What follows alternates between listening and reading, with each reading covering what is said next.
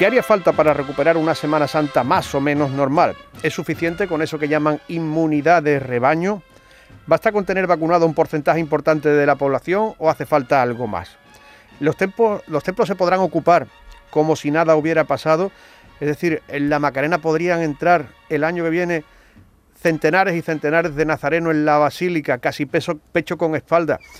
Hace tanto calor por la concentración humana que muchas veces se tienen que abrir hasta las puertas antes de tiempo. Estas son preguntas que nos surgen un año después de que el doctor Alejandro Muñoz, aquí en el llamador, dibujara un panorama que a grandes rasgos se ha ido cumpliendo. Esta Semana Santa ha sido como él pronosticó de gente por las calles, pero imágenes en las iglesias. Hemos pasado un bienio o solo un año negro. Esto se puede convertir en un trienio. ¿Hasta cuándo va a estar Julio Cuesta sin poder dar su pregón de Semana Santa? Vamos a escuchar dos voces que se han oído en estos días. Hace 24 horas el presidente de la Junta, Juanma Moreno, al hablar de las vacunas que no llegan. Al ritmo actual, tardaríamos en vacunar al 40% de la población en diciembre en diciembre final de este año. 40% de la población en diciembre. Pedro Sánchez esta misma mañana en una comparecencia inesperada después del Consejo de Ministros. Tenemos contratadas más de 87 millones de dosis para recibir entre el mes de abril y el mes de septiembre. ¿Esto qué nos va a permitir? Nos va a permitir asegurar que cualquier compatriota que lo desee podrá ser vacunado en este periodo. Cualquier compatriota que lo desee en el mes de septiembre. Doctor Alejandro Muñoz, muy buenas noches. Buenas noches, Fran. ¿Qué tal? ¿Cómo estamos? ¿Bien? Muy bien. Es, como hemos dicho, responsable del Departamento de Reumatología del Hospital Virgen del Rocío y también profesor universitario. La primera pregunta, sí, directa. ¿Habrá pasos en la calle en la Semana Santa de 2022? Bueno, eh, la verdad que es una pregunta para comenzar un poco... Eh, al cuello. Al cuello. Pasos no, para igual así.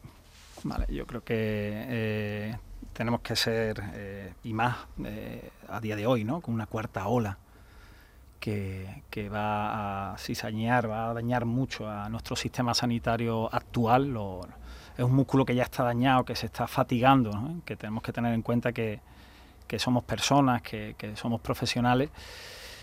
Hoy tengo que decir que eh, Pasos lo veo honestamente muy difícil por las connotaciones que todos sabemos. ¿no? Yo creo que es una cuestión meramente matemática, aritmética, es una cuestión de espacio y una cuestión también de seriedad. ¿no? Yo creo que no podemos plantear a día de hoy probablemente, y, lo lamento, ¿eh? que conste que, estoy hablando desde un punto de vista científico, no con el corazón, que yo creo que los médicos tenemos que dar ese mensaje también, un mensaje serio, que tenemos que plantear, igual que el año pasado eh, se planteó, plantear una situación más versátil, y a mí se me antoja que hay posibilidades de, eh, de esa versatilidad, pues por ejemplo con las parihuelas. Las parihuelas me parece que, que van a ser, si, eh, van a protagonizar muy probablemente la Semana Santa del 2022.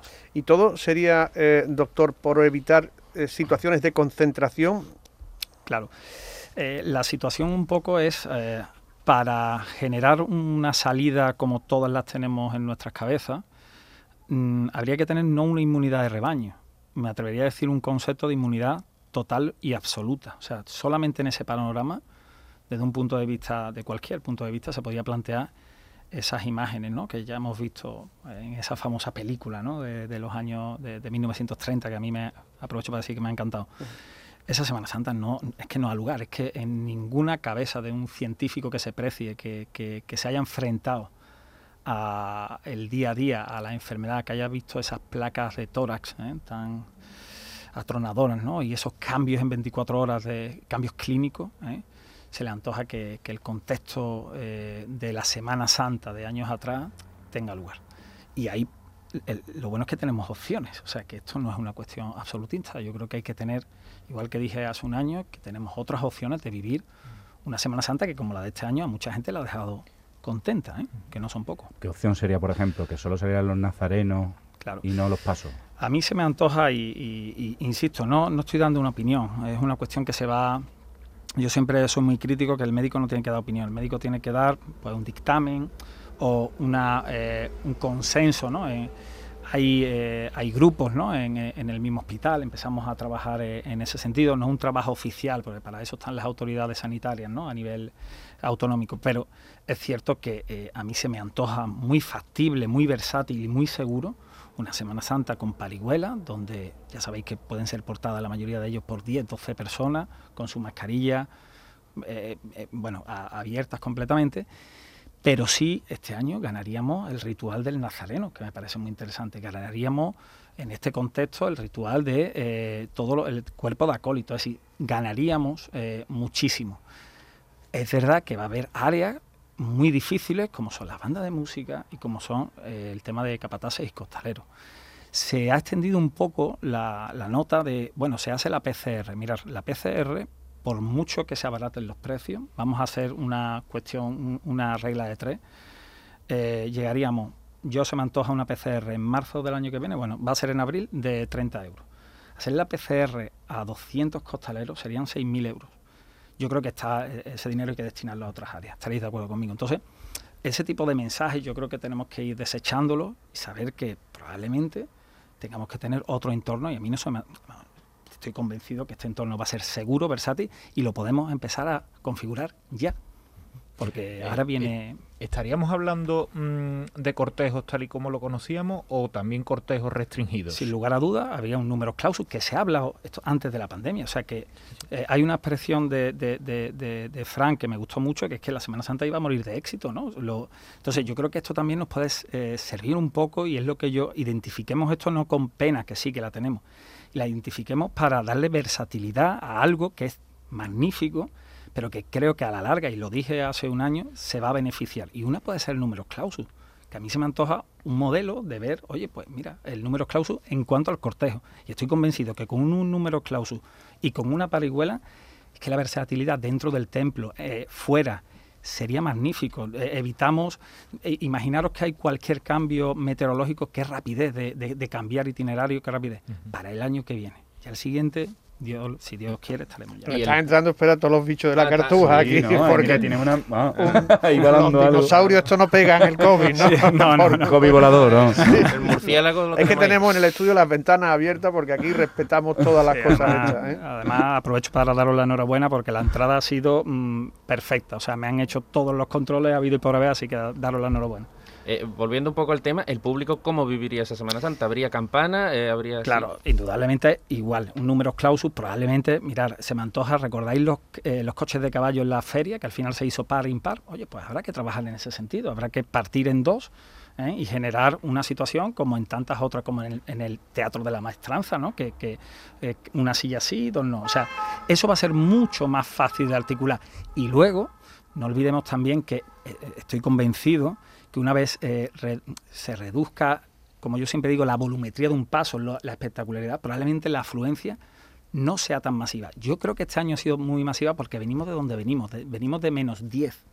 Este año ha habido un contento natural, no de mucha, pero bueno, de un grupo y eso también va a hacer que el año que viene no haya esa impaciencia. Entonces, mm, se me antoja que habrá que acotar determinadas zonas, como todos bien sabéis, pero a mí se me antoja ese un modelo incluso reproducible para ahora, para allá que no olvidemos que ahora vienen las glorias ya y que también se pueden ya ejecutar. Se, podría trabajar las procesiones de gloria este posible modelo, ¿no? Categóricamente no ha lugar a no plantearlo, incluso eh, en ese sentido, y yo creo que es algo que se debe de ir madurando. Y es más, vuelvo a insistir, eh, no me gustaría estar en febrero otra vez en una situación de incertidumbre. Yo creo que eh, lo magno de una Semana Santa cualquiera sabe que hay que plantearlo con al menos de cuatro a seis meses previos. Y a mí se me antoja el momento de gloria, un momento para experimentar.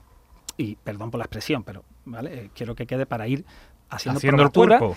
Y sobre todo, insisto en una cosa, en buscar un modelo fiable desde ya. ¿Por qué? Porque si buscamos un modelo inestable de sacar los pasos, pero viene una cepa, imaginaros el ambiente, ¿vale? Todo el mundo vacunado, viene una cepa nueva, vamos a llamarla A esa cepa genera la semana de antes, fijaros el cambio tan abismal. Es que esto es una cuestión que es como la lluvia, que puede cambiar de un día para otro, lo estamos viendo. O sea, ¿cómo puede irrumpir en un modelo establecido? Venga, todo el mundo vacunado, muy bien, han bajado, pero fijaros el cambio de una semana a otra. O sea, estaríamos en manos de una incertidumbre brutal que yo creo que ni esta ciudad ni esta Semana Santa se merece. Alejandro, tú has hablado en otras ocasiones de tres años a la hora de, una pandemia, ¿no? El primer año de, de, llegada, por así decirlo, bueno, pues se lo puedes explicar sí, la verdad que no es que yo, insisto, esto no es mi opinión, esto es una cuestión que... establecido. Exactamente, todos los que hacemos ensayos clínicos o, abordamos algún eh, eh, problema biomédico, sabemos que el primer año es de impacto, de, de, bueno, de ir tomando contacto, que luego hay un segundo año donde aplicas, que es este que estamos haciendo, una técnica, que es la vacuna, y que luego hay un tercer año de corroborar esa técnica. No sé si me entendéis. O sea que los famosos tres años que se comentan, no aquí, no lo comento yo, lo comentan gente muy reputada, ¿eh? muy reputada, viene porque lo han hecho una y otra vez. Esto es como el tiempo. ¿eh? Hay parámetros y eso ¿eh? ya sabéis, se, se, va prácticamente, se ejecuta, se valora y se busca un modelo. Este es el modelo que yo intento explicar, el de los famosos tres años, viene de esa mano, de inicio, técnica, eh, por así decirlo, o terapia, y luego hay un, tercer año donde esa terapia, que en este caso estaríamos hablando de la vacunación, hay que corroborarla. Sé que no tienes una bola de cristal, pero nos remontaremos al menos 2023 en adelante, entonces, para ayer. Y una Semana Santa diferente también, ¿no? Sin lugar a dudas, ¿vale? Además tenemos que intentar que luego habrá una situación de privilegio que no la vamos a querer perder. Y luego la sensibilidad de la, de la curia que va a estar ahí también implicada, que eso también, ¿eh? ya sabéis que no podemos cometer ningún error. El mínimo error que se cometa en ese sentido, creo que va a haber tintas, y ya sabemos a qué nos referimos en ese sentido, de, de abordar y de abordar de manera nefasta eh, ese tipo de actuación. Entonces, busquemos, insisto, yo insto, como insté en su día, a que busquemos un modelo versátil, que dé un paso adelante con respecto al año al año anterior y a mí se me antoja este pues bastante interesante. Eh, una de las cosas que comentaban del tema de, experimentar, por así decirlo, entre comillas, con, con las glorias, ¿no? Dentro de dos semanas vamos a ver eh, la repercusión que ha tenido el abrir las iglesias, que la gente vaya, haga cola. ¿No es un poco precipitado sin ver esos datos hacer esto? Porque la cuarta ola está ya, no sé si golpeándonos, pero está a las puertas de... La cuarta ola mm, eh, ya no es que haya ruido de sables, sino de espadas, ¿vale? A ver, eh, es muy buena pregunta la que, la que plantea Juanmi, pero yo estoy hablando que eh, Gloria se concentra prácticamente después del verano. ¿no? Yo creo que estamos hablando de... Ahí ya podemos tener un, contexto mucho más fiable. Y luego la afluencia, con todo, con todo mi respeto a las hermandades de Gloria, no estamos hablando del mismo perfil. Ni mucho menos. Ni mucho menos. Aunque ahora sacas un paso y viene todo el mundo, también te lo digo. Estoy de acuerdo, pero es un perfil que tenemos que con habilidad ir buscando ya elementos que nos hagan de verdad una situación más sólida, porque nos podemos encontrar con mucha controversia y yo creo que la controversia no viene bien a nada porque al final se hacen las cosas precipitadas y creo que no van a, salir de forma correcta. Entonces yo me parece que podemos empezar a trabajar en ese modelo, insisto, después del verano, en ese periodo de gloria que, eh, que se me antoja muy, muy apetecible. ¿Usted cree que, va a haber un repunte de, contagios después de esta Semana Santa? Sin lugar a dudas, pero no por la Semana Santa, sino por, por una cuestión obvia de apertura. La apertura de los horarios. No por la Semana Santa, porque desde aquí, vamos, lo tengo que decir, chapó por todas las hermandades, porque yo he entrado en muchos templos, lo he hecho con, con criterio médico, por así decirlo, si veía algo eh, me acercaba a los compañeros porque es algo que me duele, no quiero que, se nos vaya esto de las manos y es que ha sido espectacular. O sea, ha sido prácticamente carcelario, eh, entenderme, los controles a los que se accedía con una amabilidad estrecha. Es verdad que con mucha cinética, ¿no? Había que ir rápido, ¿no? Salvo cuando venía algún político o algo, pero bueno, pero me parece exquisito. Entonces, las hermandades han demostrado que podemos hacer esto bien. ¿Cómo ha sido la Semana Santa en su hermandad en Nazareno del Viso? Pues ha sido peculiar porque, bueno, este año eh, el Nazareno está en restauración, lo está restaurando José María Leal y no ha estado con nosotros. Así que hemos podido gozar solamente de la Virgen del Mayor Dolor y Traspaso y ha estado bien, la verdad que eh, yo creo que nos ha llenado eh, las visitas, hemos podido sobre todo ver estampas a las que no estamos habituados, pero es cierto que estamos esperando con, mucha impaciencia la llegada del Nazareno después de su restauración. Alejandro del Valle también. Sí, de la Hermandad del Valle. El Nazareno le iba a decir una imagen de Cansino. De Andrés Cansino. De Cansino, pero que está alterada porque Berlanga creo que le, le cambió el cuerpo y le, puso un mechón. Efectivamente, eso se va a rectificar yo creo que con muy buen criterio. Actualmente en la hermandad pues hay un criterio historicista y hay bueno eh, gente que cuida la imagen de manera profesional y yo creo que es muy acertada y os insto incluso a que cuando bueno cuando eh, finalmente sea restaurada y llegue al convento porque es el convento de la Merced me gustaría que estuvierais allí para, para disfrutar de la imagen una imagen bellísima muy bonito sí. Muy bueno estoy pensando yo en las parihuelas tan magníficas que hay ahí la de San Esteban. Os acordáis que son unas parihuelas que parecen una canastilla las de la Candelaria.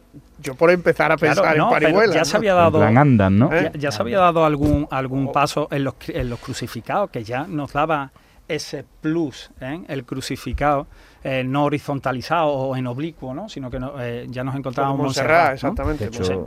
perdona, no, que te, te, a decir que ha habido traslados también internos en este, esta Semana Santa en los cultos. Sin lugar a dudas. Y luego en esa versatilidad, es que hablando el otro día con unos compañeros, incluso se pueden hasta acercar el oficial, por supuesto, pero ¿por qué no invitar a, las hermandades de víspera? En ese sentido, ampliamos eh, horizontes, hacemos que... Los, tiempos, los tiempos de paso van a ser menores, menores. Oye, ¿por qué no le damos ese regusto a determinados barrios? ¿Qué sería? Y ampliamos mucho, ¿eh? que es una cuestión de abrir, ¿no? De, de abrir. Fijaros, o sea, esa es la naturalidad, la modernidad, la innovación el estudio ¿vale? que podemos hacer. A mí se me antoja, fijaros, muy versátil. Ese es quizás el, el término que hoy me gustaría traer. Unas hierbas para la hiperventilación, ¿cuáles son buenas? Porque habrá mucha gente hiperventilando. bueno, hubo la, la melisa, ¿no? sí, hubo gente que, claro, después de, aquella actuación, sobre todo gente de abajo, yo tengo que reconocer, yo, yo he sido costalero, Franque, o sea que, que, traba, que no es una cuestión de, de rechazo, ni mucho menos, todo lo contrario, tengo muchísimos amigos, los amo, pero insisto, estamos en una cuestión muy seria, ¿eh? de verdad. Pero los mismos costaleros se pueden poner un hábito y llevar las imágenes en las parihuelas. un traje directamente. y creo, y estoy convencido, Luna, que sería satisfactorio para ellos. a mí me interesa también quién va debajo del caballo, quién va debajo de Santa Catarina, me parece bonito también. O sea, vamos a busquemos ese abanico de opciones que me parece interesante y yo creo que a, a la gente de abajo le va a gustar también. Mm.